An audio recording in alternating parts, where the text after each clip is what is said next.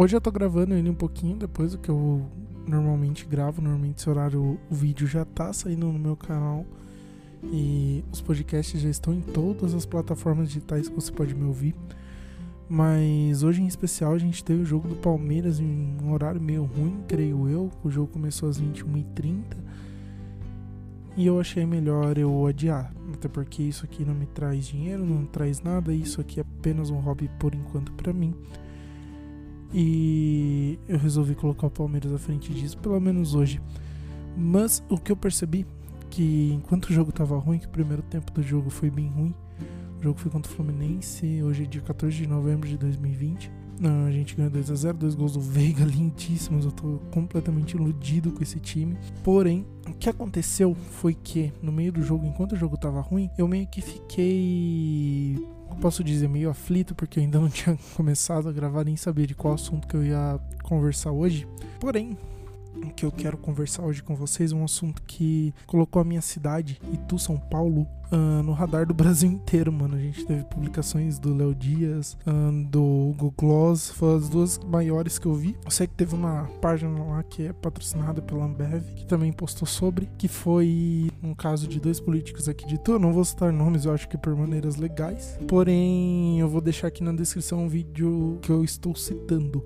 Um dos candidatos o candidato número 1 um e número 2, eu vou denominá-los assim. Ele já é conhecido aqui na cidade por ser encrenqueiro, um cara que gosta de brigar, que gosta de desaparecer em qualquer custo. E o candidato número 2, ele é o atual prefeito da minha cidade, que também é um cara que não poupa não foge da briga, porque ele já, ele já processou até cidadãos comuns e civis, né? Eu acho que isso é uma vergonha para nossa cidade. Eu não consigo imaginar como que a minha cidade, maior que São Paulo, talvez com uma importância muito maior que São Paulo, 50 anos, 60 anos atrás, consegue chegar numa decadência onde tem dois políticos falando que um convidou o outro para um motel, sendo que, sei lá, velho, pra corrupção ou pra simplesmente matar o tesão, tá ligado? Porém, mano, onde fica bizarro que o candidato número 2 ele tenta sair por cima. É muito engraçado porque ele fala: se eu gostasse de homem, se eu tivesse essa opção sexual, com certeza eu não escolheria você, isso e aquilo, mano. Isso é bizarro. Os caras começaram a tretar, tá ligado? Feio pra caralho. E a segunda parte foi quando acabou as perguntas desse candidato número 1 um pro candidato número 2 e o candidato número 1 um teve que perguntar pro candidato X. Chegou pra trocar ideia com o candidato X, ele meio que falou assim: Ó, oh, mano, tô cagando para você, o meu ataque vai direto para tal e atacou o candidato número 2.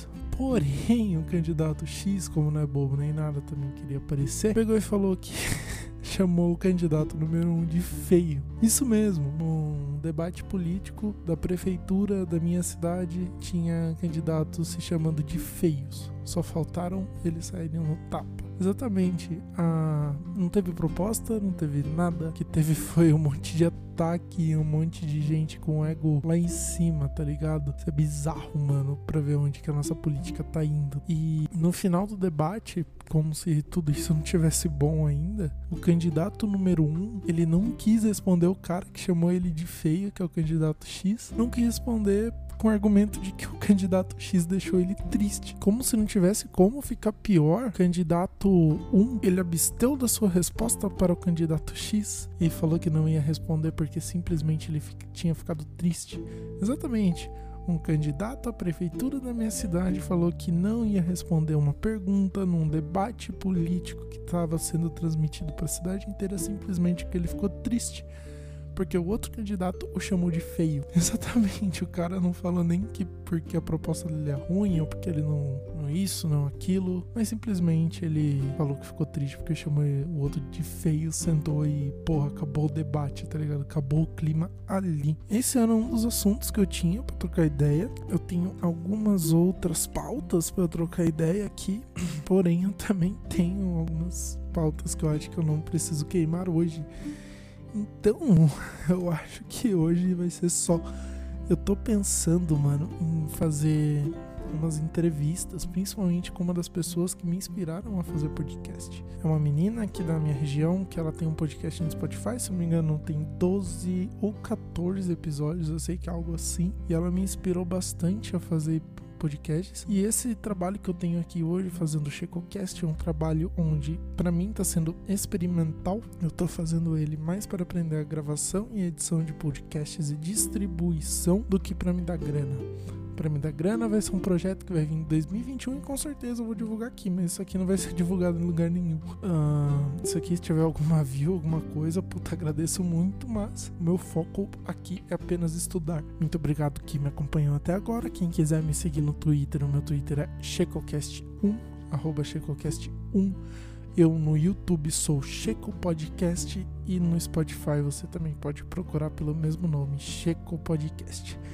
Aqui na descrição eu vou deixar meu user do Twitter e também o meu nome do canal no YouTube. Se você quiser me acompanhar lá, eu agradeço muito. E também, se você quiser entrar em contato comigo de uma forma mais direta ou comercial, meu e-mail é checopodcast.hotmail.com. Isso mesmo, hotmail.com. Eu tive que criar um domínio no Outlook e eu achava que esse final de e-mail era mais legal do que outlook.com. Então, se você quiser entrar em contato comigo, meu e-mail é checopodcast.hotmail.com. Você pode me mandar histórias, pode me mandar sugestões e também críticas para saber onde que eu estou errando nesse podcast. Muito obrigado se você ouviu até aqui. Não esquece de deixar um like. Se você estiver ouvindo no Spotify, me segue aí que me ajuda muito.